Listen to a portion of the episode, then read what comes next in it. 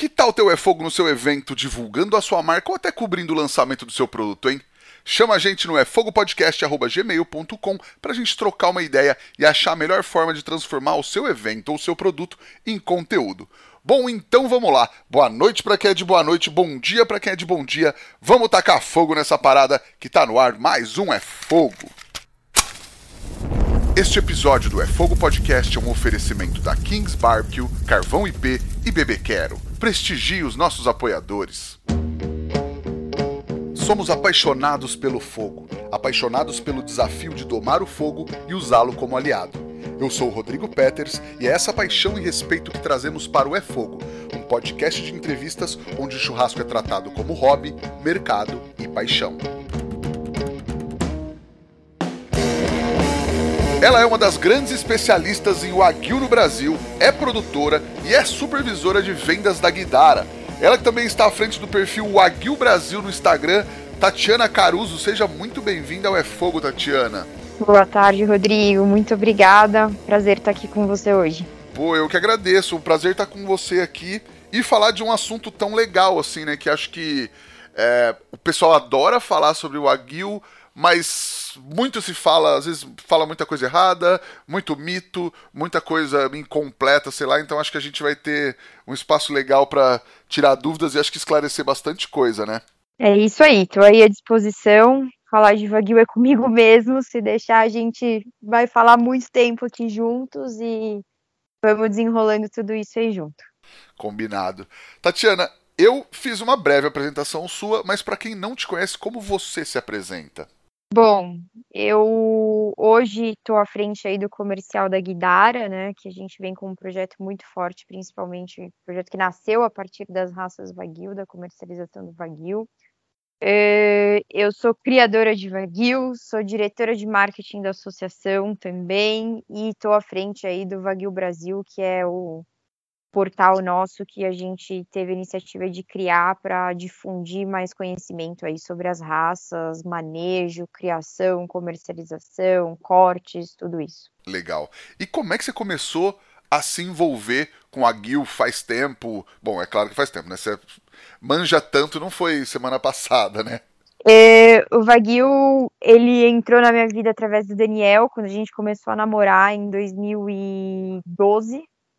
Eu não conhecia a raça, as primeiras vezes que a gente foi para fazenda, comecei via raça e ainda olhava para aquele bicho e falava: "Nossa, mas tem tanto bicho bonito para criar, né? Por que que vai criar esse bichinho preto, essa coisa pequena, feia, né? Um, um, a gente vem muito do Nelore, do ideal de raça de corte que é o Nelore, branco, grande, e o Wagyu ele é exatamente o oposto. E aí a gente fiquei muito com a aquela pulga atrás da orelha olhando para aquele bicho, e aí uma provei uma vez, provei duas vezes, provei três vezes, e aí você começa a entender é, tudo que, que o Wagyu a gente, ele ensina a gente a olhar a beleza interior dele, não só exterior. Legal. E aí esse envolvimento é, começou como assim? Como você começou ou trabalhar ou estudar? Para que lado que você foi primeiro? Em, 2000 e, em 2015, 2014, na verdade, a gente, a minha mãe também sempre ligada à pecuária, gosta muito. Em 2014 ela comprou a primeira matriz que seria da nossa criação, tá? Uh, até aí eu estava fazendo faculdade de veterinária, uh, não estava diretamente ligada a, a, ao campo ou trabalhando com isso, né? É, sempre gostei de grandes, equinos, bovinos. E aí, bom, comecei minha criação, aí eu comecei a estudar genética, que é uma coisa que eu gosto muito, seleção genética, reprodutores, tudo isso, e eu comecei pesquisa, pesquisa, pesquisa, pesquisa, e eu comecei a ver o que que acontece, o que é o Wagyu hoje nos Estados Unidos, na Austrália. Eu falei, gente, esse negócio aqui é muito sério, e pode tomar uma proporção completamente diferente do que está acontecendo aqui no Brasil, é onde enxerguei oportunidade, né? Em 2000 e isso, o projeto do Daniel, que é o projeto da Guidara, estava muito no começo. Então a gente estava batendo aí dois, três animais por mês, era um número muito pequeno, é outra realidade do que é hoje. E aí chegou num ponto que em 2015 essa história ela se confunde um pouco com a história da Guidara. Em 2015, é, 2016, na verdade, o Daniel começou a aumentar o volume e a gente fazia a terceirização do abate da desossa desses animais. E ele falou: não dá para ficar na mão dessa desossa terceirizada, porque é uma matéria-prima muito, é uma carne muito nobre. E o manejo que a gente tem, a desossa nos frigoríficos comerciais, é completamente diferente do que você pode fazer com o Wagyu, aproveitamento de corte, é tudo diferente. E aí ele falou, ou a gente, ou o nosso projeto para por aqui, a gente para com os abates, para tudo, ou a gente vai investir na indústria. E aí foi onde começou o projeto da indústria. Eh, então, cada vez mais de perto, eu fui acompanhando tudo isso, a parte de criação da fazenda, abate, eh, até que eu me formei e aí eu fiquei quatro anos, meu pai tem uma importadora e distribuidora de alimentos, fiquei quatro anos com ele e sempre na, à frente do comercial. Aí veio a pandemia. A pandemia, fiquei em casa, trabalhei remoto, falei, bom, não quero mais voltar para São Paulo, eu sou uma pessoa que gosta muito do interior, não quero mais voltar para São Paulo, quero continuar tocando as coisas do interior. Ele falou, não, não tem como, gestão comercial e você fazendo remoto, é, tá maluca, isso e aquilo. Eu falei, bom, então a gente vamos parar por aqui e eu quero me dedicar ao Wagyu, 100%. Isso eu ainda não tinha pretensão de, de entrar na Guidara, né? E foi nesse meio tempo que nasceu o projeto do Wagyu Brasil. Eu falei, eu preciso difundir conhecimento sobre essa raça, tem um potencial muito grande é, para a pecuária brasileira de contribuição como genética, como qualidade de carne, tudo isso e eu sentei quatro meses escrevendo todo o conteúdo que tem no Wagyu Brasil hoje. Então, assim, criação, remuneração, certificação, classificação de marmoreio, linhagens, tudo, tudo. Eu estudei. Eu estudei a raça por, por já tinha essa base, né? Mas eu falei, eu vou colocar tudo isso no papel e eu quero compartilhar isso um pouco. Foi aí que nasceu a ideia do Wagyu Brasil. Nesse meio tempo, a Guidara começou a, a gente começou a fazer as desossas dentro da Guidara, lá em Americana. E o ritmo, obviamente, mudou. A nossa produção, que era super pequena mensal, ela cresceu, a gente começou a dar vazão tal. E aí o Daniel vinha para mim e falava assim: ah, vamos, como é que eu escolho isso? Contato do. Esse, esse conhecimento comercial que eu tinha que eu tinha adquirido com esses quatro anos que eu fiquei com o meu pai, né? E aí, como faz isso, como faz aquilo, não sei o que lá. Ele falou, ah, meu, vem fazer as vendas pra gente. E aí começou o negócio. Eu falei, ah, vou comer, vamos devagar e tal. Então o negócio começou de uma forma mais devagar. Eu entrei, acabei entrando no comercial também. Então essa parte de criação que eu acompanhei muito com ele de dia a dia, de fazenda, de, de estudar, que é a parte que eu gosto da veterinária, mais de campo, eu acabei voltando para o comercial por consequência. Então eu brinco que eu estou envolvida aí um pouco em todos os processos. Demais, na cadeia inteira, né? Não só na, na produção, na venda, na, na divulgação. Exato. Então é o é que a gente brinca, né? O Wagyu Brasil ele veio como um intuito de integrar a cadeia da carne Wagyu, porque às vezes eu tenho um criador que ele não sabe para quem comercializar é, ou eu tenho uma indústria que não sabe de quem comprar animais, que são pouquíssimas as indústrias, falta muito animal ainda. É, ou eu tenho um varejo que quer trabalhar com essa carne e não sabe quem pode fornecer essa carne para ele.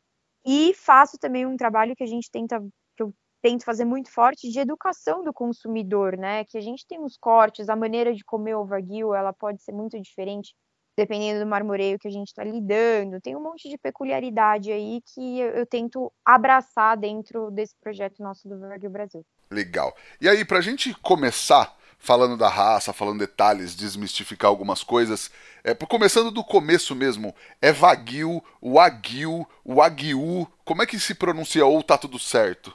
É Wagyu, tá? Wagyu, a, a tradução de Wagyu nada mais é do que boi japonês, tá? É... Ah, a gente já ouviu Wagyu, Wagyu, Iagyu, tudo que você imaginar, mas o certo é o Wagyu. E, e, e, é, literalmente a tradução disso é boi japonês e o, e o que a gente tem dentro desse gado japonês, a gente tem quatro raças.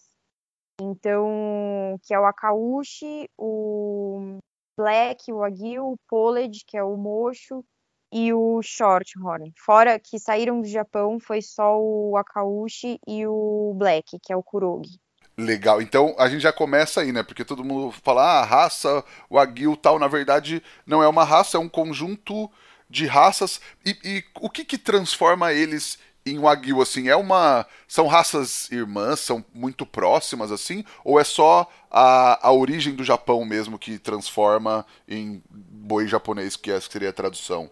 É, o que. O que um, fazer um paralelo, assim, do mesmo jeito que a gente tem o gado, é, o Bos Taurus, Bos Índicos, a gente vamos colocar o Wagyu como uma terceira uma terceira classificação, assim, né? Lógico que ele é derivado de um taurino, não, não tem sangue de, de zebu, mas é um animal que ele ficou isolado muito tempo, é, tanto que no próprio Japão desenvolveram essas quatro raças completamente diferentes. Foram animais que vieram da Península Coreana há mais de dois mil anos atrás e a locomoção dentro do Japão é um terreno muito difícil, né? Primeiro que é separado por ilhas, extremamente íngreme. Então esses animais eles começaram a ser cruzados entre si durante muito tempo.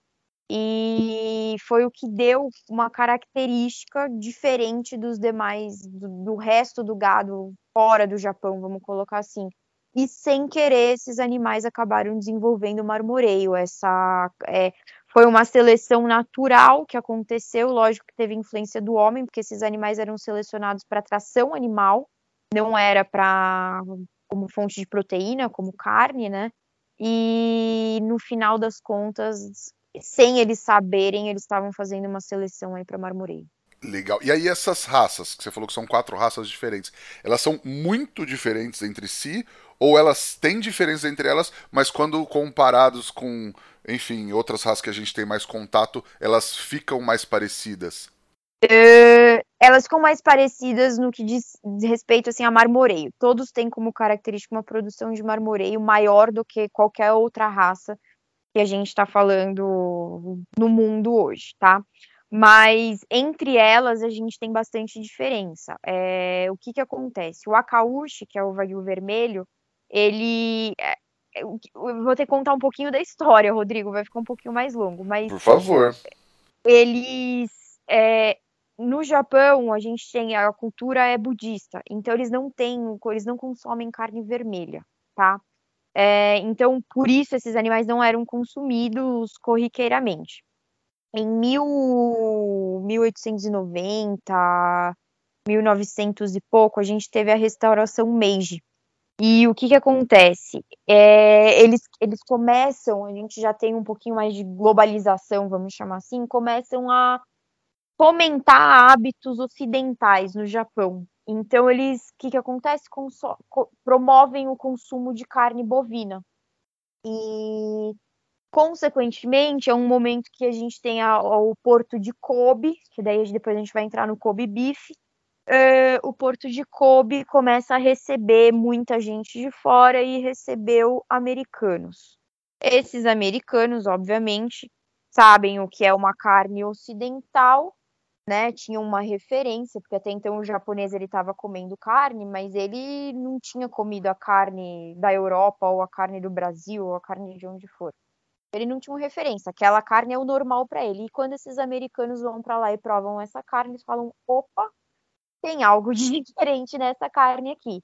E a partir daí que começa a saga, vamos falar assim, a procura, a valorização do Wagyu, porque é, é uma experiência completamente diferente.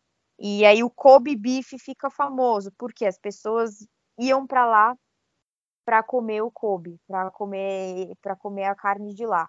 E no final das contas, toda a carne do Japão, como todo, ela é mais marmorizada. É, quando acontece isso, que, que os japoneses fazem? Ah, a gente precisa melhorar a estrutura do nosso gado, a altura do nosso gado, a carcaça do nosso gado. Olha o gado da Europa como é, olha o gado dos Estados Unidos como é. E o que, que eles fazem? Importam animais e genética de animais para cruzar com o Wagyu. Então, cada raça que a gente tem hoje, ela acabou recebendo influência de outras raças europeias, principalmente.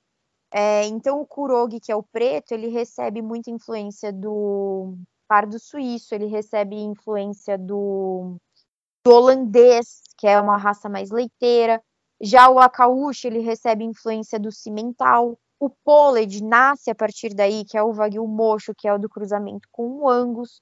Então, é um momento muito importante. Só que daí passam-se 20, 30 anos, eles falam, pô, a gente ter acrescentado esse, cruzado essas raças novas com o gado japonês não fez sentido, porque eu piorei a qualidade da minha carne, eu perdi em marmoreio. Então, o que, que eles fazem? Fecham o rebanho de novo, não cruza mais com nada de fora, e aí as raças, é 1944, as raças Wagyu são reconhecidas nacionalmente no Japão e não podem mais receber influência de outras raças. Então, entre essas raças, elas também têm características peculiares de cada uma, porque elas receberam influências de raças diferentes quando teve essa abertura da, de mercado aí que eles quiseram fazer esses cruzamentos. Legal. E aí o Kobe Beef é, é quase um apelido, assim, né? Não denomina nada é, específico, mas é a carne de Kobe, simplesmente.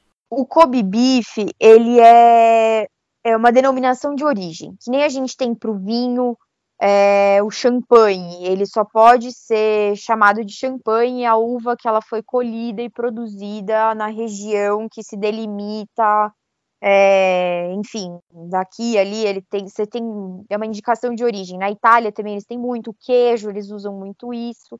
E o Kobe nada mais é do que isso. O que, que é o Kobe beef? Só pode ser chamado de Kobe beef o animal que foi criado e recriado na, na província de Ogo, que é, a, que é o estado, vamos colocar assim, da cidade de, do, de Kobe, e abatido e comercializado ali. E aí, para ele também receber a certificação de Kobe Beef, que é a mais nobre das certificações do Wagyu, vamos chamar assim, ele tem que ter um, um marmoreio A4 para cima, A4 ou A5. Tem um, uma régua de marmoreio aí também para ele entrar nessa classificação. Justo. E aí, falando ainda também um pouco de mitos e verdades, é verdade que eles são ou eram criados ouvindo música clássica, esse tipo de coisa? Então, é, eu já tive a oportunidade de estar no Japão. É, foi, foi até um choque que eu tive, porque eu fui muito com essa cabeça de ah, pequenos criadores, um gado sendo massageado, uma dieta super, hiper especial, entendeu? E eu, eu confesso que assim, foi um choque de realidade porque quando a gente chegou na fazenda, e eu, eu sou muito ligada ao campo, tudo isso, falei, nossa, como será que é o manejo, né? O curral, será que eles têm cavalo para tocar o gado, a pastagem? Não, não existe nada disso. É tudo 100% confinado. São granjas, barracões, assim, que me lembrou muito é, o manejo que a gente tem de criação de suínos aqui no Brasil, até, entendeu? Porque são granjas fechadas, as baias com 10 animais, é, não tinha nada de música clássica, não tinha nada de massagem, entendeu? O negócio era produção, era qualidade, controle sanitário e produtividade, assim, a mil, entendeu? Era, era é, com certeza esse o foco deles. É, o que eu, com, quem eu já conversei, com quem já viajou mais para lá, o que, que acontece? Eles falam que, é, em geral, os pequenos produtores é, eles, eles priorizam e valorizam muito essa coisa regional, de você valorizar, você pegar, ah, eu tenho um, um terroir dessa carne.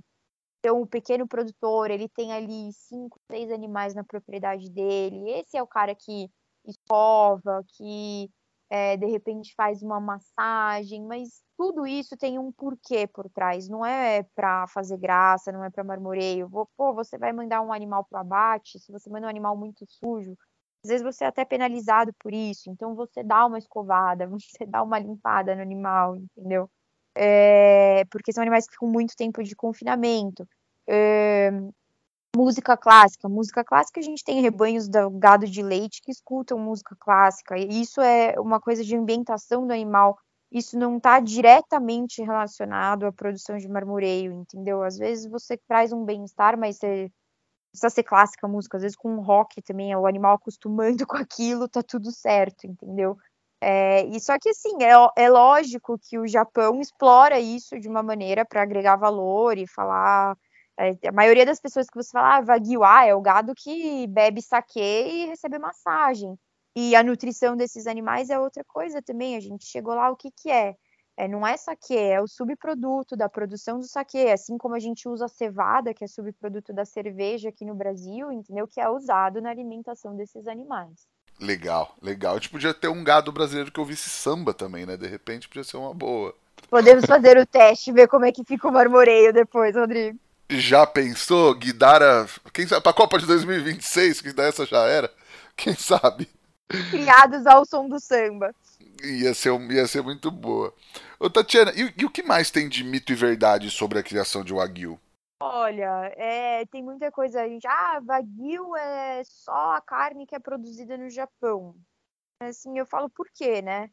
É, a gente teve um período muito curto que saiu essa genética dos animais do Japão. Então, assim, foi genética japonesa mesmo.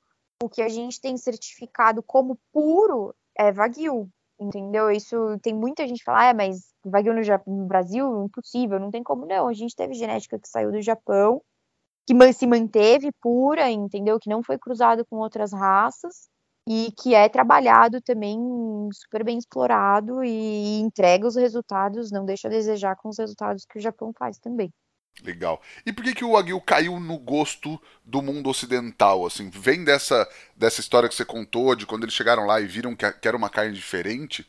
Ah, com certeza, né, Rodrigo? Eu acho que todo mundo que já teve a oportunidade de provar é, isso daqui é diferente. Então, no mínimo, é, é, são aquelas coisas que você tem que fazer uma vez na vida. Então, para quem não provou, é, prova, entendeu? E assim, o que eu acho legal, ah, é muito caro e é impossível, é um valor muito alto. Eu acho que a gente tem que sair um pouco dessa mentalidade, porque a gente só pensa, quando você pensa vaguio, as pessoas falam, me fala três cortes, e isso para qualquer bovino, na verdade, ah, e ancho, chorizo e picanha.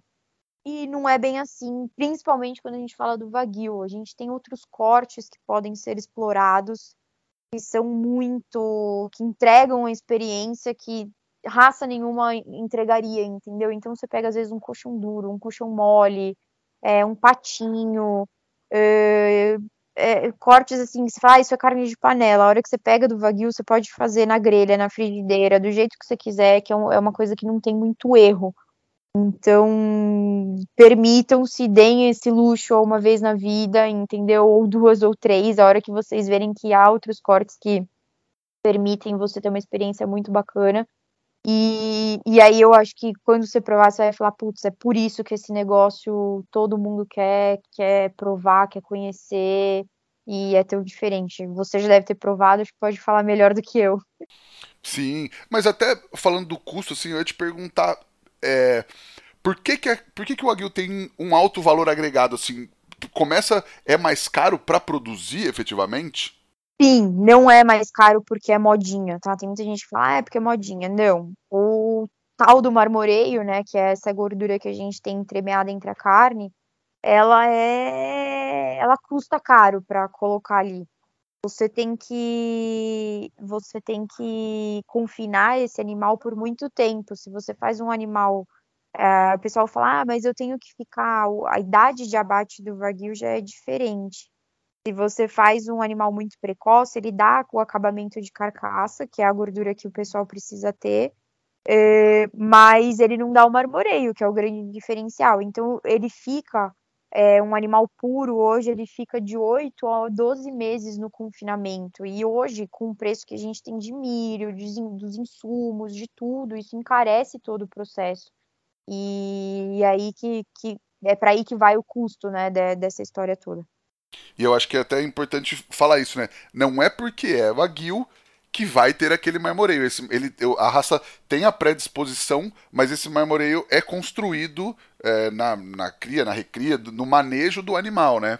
Exato, é um manejo, Rodrigo, que para você ter esse resultado não é uma coisa que, ah, ou senão eu vou comprar, pegar qualquer animal vaguio e pôr no confinamento e tá tudo certo. Não. É, você constrói isso desde a, de quando o bezerro tá na barriga da mãe. Parece uma loucura isso, mas é verdade, porque se você, se essa mãe, quando ela está gestante, ela tiver algum déficit nutricional, esse animal, quando ele estiver fazendo a diponeogênese, que é a formação das células de gordura dele, é, ele, ele é, e essa vaca tiver uma, uma déficit, ele não vai formar células que vão formar o marmoreio quando ele tiver adulto lá na frente, entendeu? Então, assim, você tem que ter um cuidado. É, essa vaca, ela tem que ter um manejo legal na gestação. Esse bezerro tem que nascer. Os primeiros oito meses de vida é super importante também, que ele tem que ter uma suplementação. Ele também não pode, pode passar nenhum estresse nutricional nessa fase, porque é a fase que a gente está terminando de formar essas células do marmoreio. E aí, depois que a gente formou até os oito meses, aí lá com nos 18 meses, de 8 a 18, ele é uma fase que eles vão para o pasto.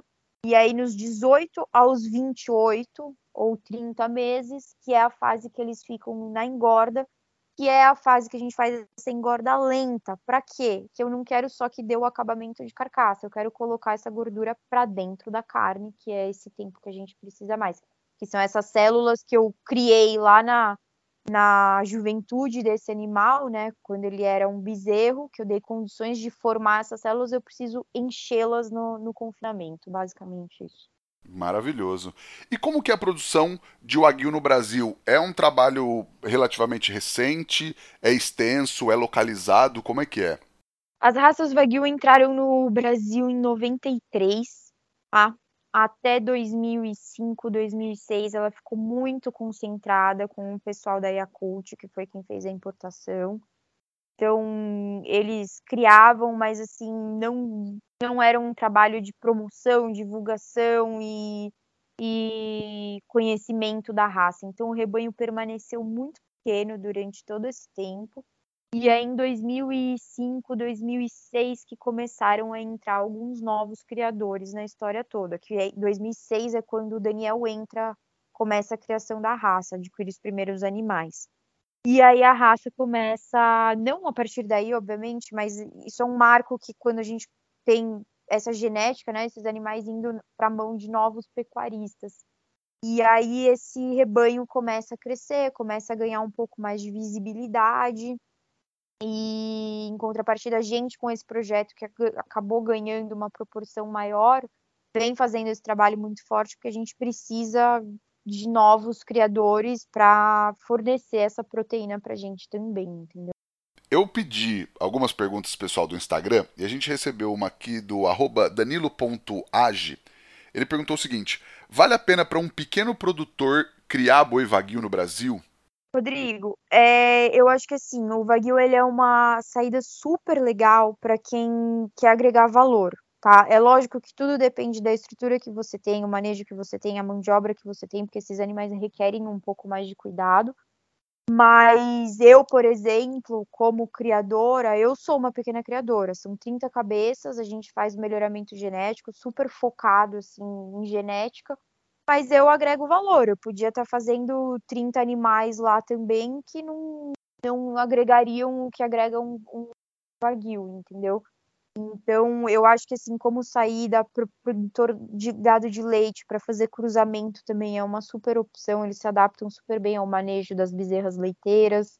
É, eu acho que eu sou suspeita para falar, mas eu acho que é, um, é uma oportunidade a ser explorada. Boa.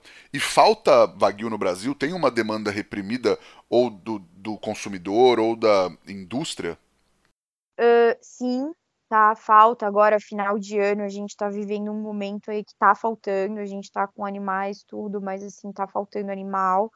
É, tem tem muito são, é, ainda é muito restrito. Ah, o mercado brasileiro, quanto que ele consome dessa carne? Porque assim, sinceramente falando, né, a gente fala ah, tem cortes mais baratos, isso aqui, mas é uma, é uma proteína mais cara, né? Então, assim, eu não sei até que ponto a gente, como mercado brasileiro, absorve toda essa produção. Mas eu sei que a gente ainda não, não conseguiu sanar toda a demanda que a gente tem nacionalmente. E aí eu acho que a história fica mais legal ainda na hora que a gente olha para o mercado externo, né? Porque tem uma demanda muito grande, Oriente Médio principalmente, e que, então, assim, a gente não precisa ter medo de saturar o mercado nacional, porque a gente tem uma demanda muito forte lá fora, que é o que vem acontecendo, principalmente aí Austrália, Estados Unidos, vem atendendo esse mercado. Legal. E aí, é, falando principalmente do marmoreio, que é uma das características mais marcantes do Wagyu, todo Wagyu tem aquele marmoreio absurdo assim ou não? Uh, não, tá? É, esse marmoreio absurdo vai depender muito da genética do animal, do manejo que você deu para esses animais. Então, é, é, aquilo que eu expliquei um pouquinho, desde a gestação da vaca até a engorda dele. Às vezes ele teve uma fase boa na gestação, mas a engorda você não quis gastar tanto com a engorda desse animal, então ele não vai é, apresentar o desempenho máximo que ele poderia, entendeu? Você fala, putz, está muito caro o custo, eu vou encurtar, vou deixar um período mais curto na engorda, e esse animal fica menos tempo e, consequentemente, ele vai apresentar um marmoreio é, não tão alto. Ou se não, um animal que teve um manejo errado, você pode fazer o que quiser, ele não vai dar o um marmoreio lá no final, entendeu? Ou você fez toda a parte de cria, o manejo, tudo bonitinho, mas a linhagem dele, porque dentro das raças, você tem raças que dão mais marmoreio do que outras, o, o Wagyu preto, o black, o Kurogi, né?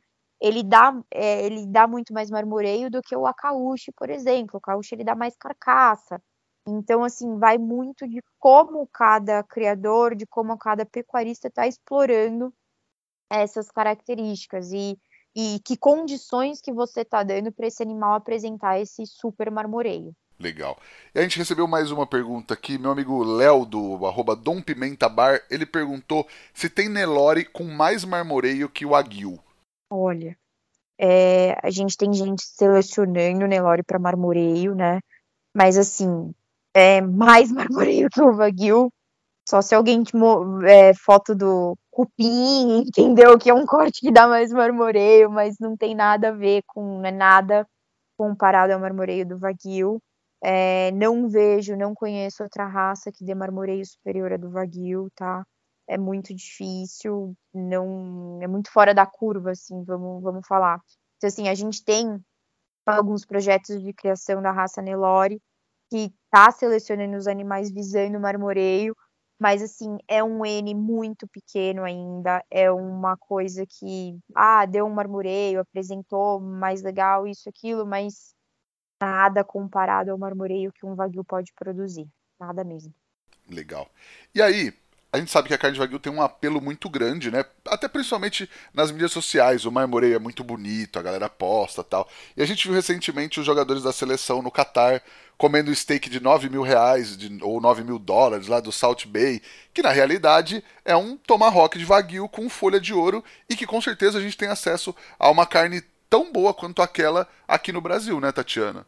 Com certeza, com certeza mesmo. É é lógico, né, que tem todo o, a circunstância que foi apresentado isso, o produto, é, apresentação, restaurante, tudo, enfim, mas é, a nível de qualidade de carne, eu garanto que a gente tem, dá para fazer bonito também. Sim, é até assim, eu até gravei um vídeo no Instagram esses dias falando que realmente é uma carne cara, não é uma carne barata, mas, mas esse, esse, esse preço que se paga não é o custo da carne em si, né? É o custo do trabalho do cara, da fama do cara, de estar tá ali o cara colocando a carne na, na, boca do jogador ali com a faquinha e tal. Acho que todo esse, esse valor agregado em cima de uma carne que já tem valor agregado, que chega. Falaram que não era 9 mil dólares, não era 9 mil reais, era 3 mil, mas enfim, é um preço bem alto, mas que também não é só o, o custo da carne em si, né?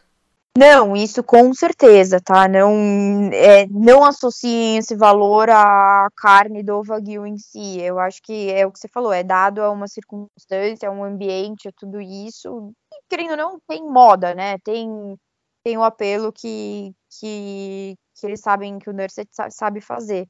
Mas um, a nível de proteína, esse custo, esse valor todo não é por, por conta de ser o Wagyu, é, você vai conseguir comer uma carne muito legal, muito boa, um marmoreio espetacular é por muito menos que isso. E inclusive a gente saber que é uma carne é, acessível, digamos assim, não, não quero dizer barata, mas é uma carne que no Brasil a gente vai ter uma carne com aquela qualidade, com certeza, uma carne tão boa quanto, mas que a gente vai pagar um preço normal de Wagyu aqui no Brasil, né?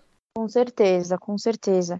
É, e assim, é, é, muito aquilo que nos restaurantes, de modo geral, é, fica um pouco mais caro, né? Tem um custo, tem tudo isso, mas a hora que você vai comprar na gôndola esse produto para levar para sua casa, e você tem a opção de escolha de um corte, de outro, eu, eu, eu vou falar de novo, que deem ao luxo de experimentar outros cortes, entendeu? Porque é, você pega assim um corte que eu levo para casa, o coração da paleta, tá? É um dianteiro, é, corte que ninguém dá nada aqui no Brasil, entendeu? Você pega coração da paleta hoje de Nelore, Angus, é 40 reais, assim, 30 reais o quilo.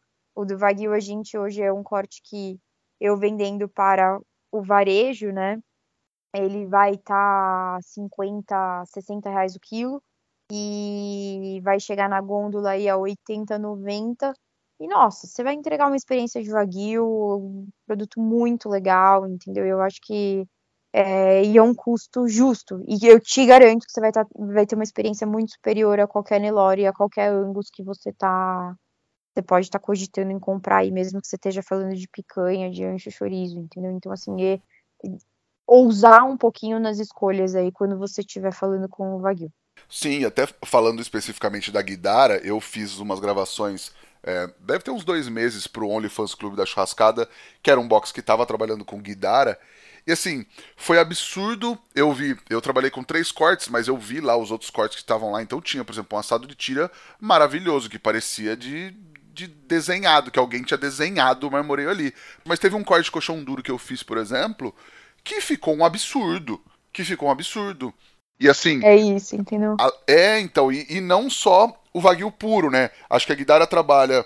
Tem, tem a linha NIP, se eu não me engano, é cruzada. E a falando... linha Kobife do puro, é isso aí. Isso, eu, eu ia me perder nos nomes, mas é isso então. E assim, o cruzado já tem um marmoreio absurdo, já tem um sabor absurdo, e é isso que você falou, a gente consegue trabalhar cortes que seriam, ah, vou falar de carne de panela, ou cortes mais do dia a dia, você faz na grelha, faz na brasa, maravilhosamente bem, e, e completamente com essa com essa experiência do Wagyu, assim. Até assim, eu fiquei até um pouco apaixonado porque da linha Taurus, eu não sei qual corte que a gente fez, eu acho que foi um acho que foi um chorizo mesmo, que parecia um Wagyu puro, assim, de marmoreio absurdo. E era da linha Taurus, que, que nem tem cruzamento, né?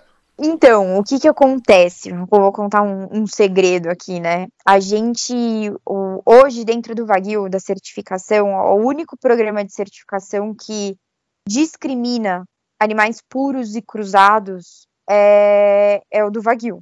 Então, assim, ah, é certificado Angus, mas é, a certificação do Angus hoje, é, você, tem animal cruzado Angus ali no meio, não necessariamente aquele animal é puro. E a gente, como sabe que esse animal entrega uma experiência diferente, a gente tomou esse cuidado de fazer a certificação diferente. E às vezes a gente tem alguns animais que, por ah, às vezes não deu o acabamento de carcaça que a gente queria, por um detalhe ou outro, ele acaba não se enquadrando na classificação do Wagyu, na certificação do Wagyu. E aí, Guidara, a gente tem só essas três linhas de bovino. E aí a gente joga esse Wagyu cruzado, geralmente é no cruzado que isso acaba acontecendo, a gente joga esse cruzado para a linha do para linha do Taurus, entendeu? E ele acaba entrando no mercado como é, como Angus. Ah, mas o seu Angus não é certificado. Isso eu escuto muito quando a gente vai apresentar a linha Taurus. Eu falei, é por um nobre motivo que ele não é certificado como Angus, porque ele pode entrar alguns animais da linha do Wagyu que entra no Angus, entendeu? Ah, então tá explicado. tá explicado, então. Nossa, porque, assim, nem é, nem é puxando o saco, assim, é porque tudo que a gente viu naquele box, e foi a experiência mais completa que eu tive com, com, com uma diversidade de cortes da Guidara e de linhas da Guidara nesse dia, foi incrível, assim.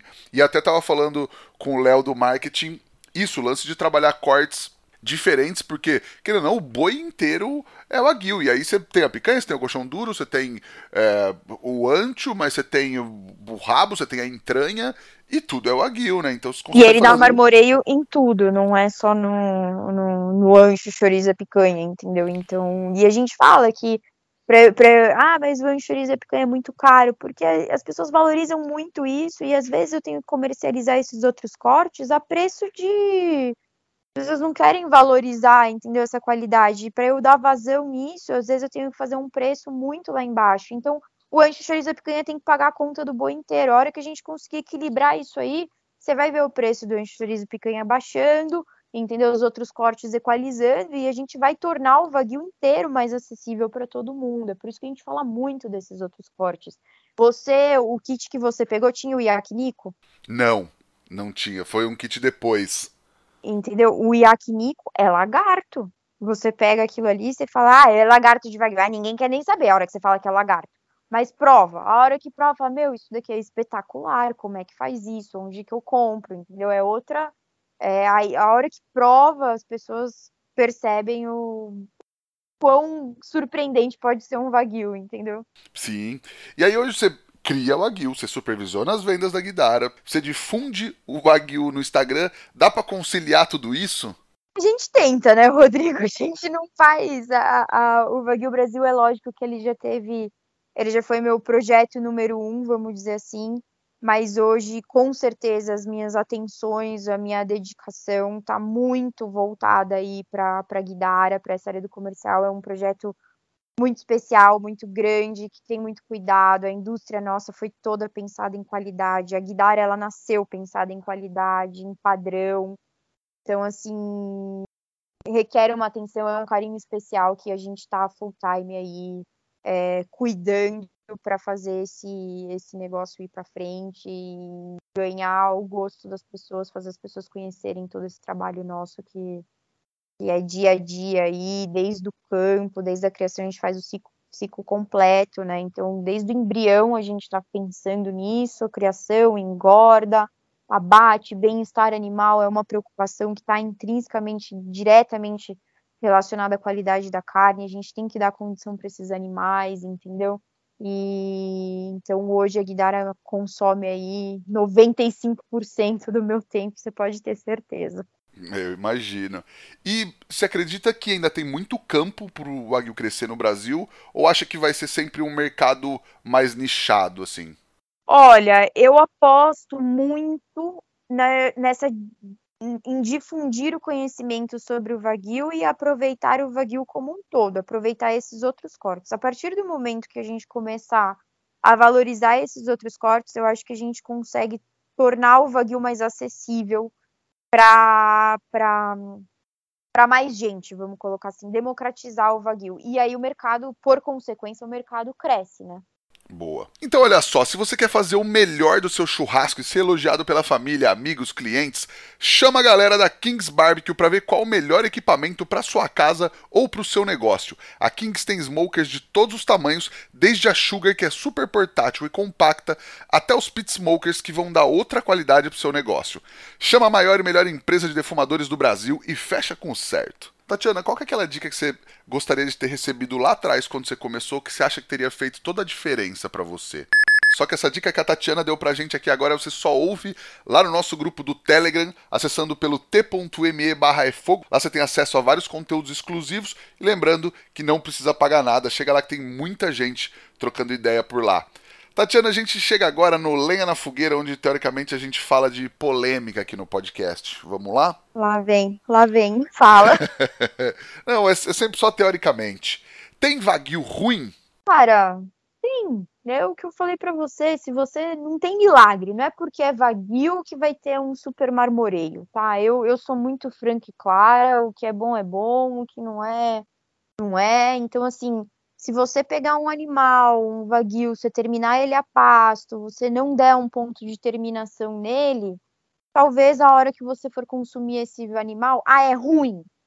Pode ser que não seja ruim, mas ele não vai entregar a experiência, ele não vai atender a expectativa que você estava tendo com o vaguio. Ah, ou eu estou fazendo um cruzamento, você não sabe a genética do touro que você está usando, está usando em vaca Nelore, vai terminar esse animal e você quer colher um fruto de um super marmoreio? Honestamente, difícil, entendeu?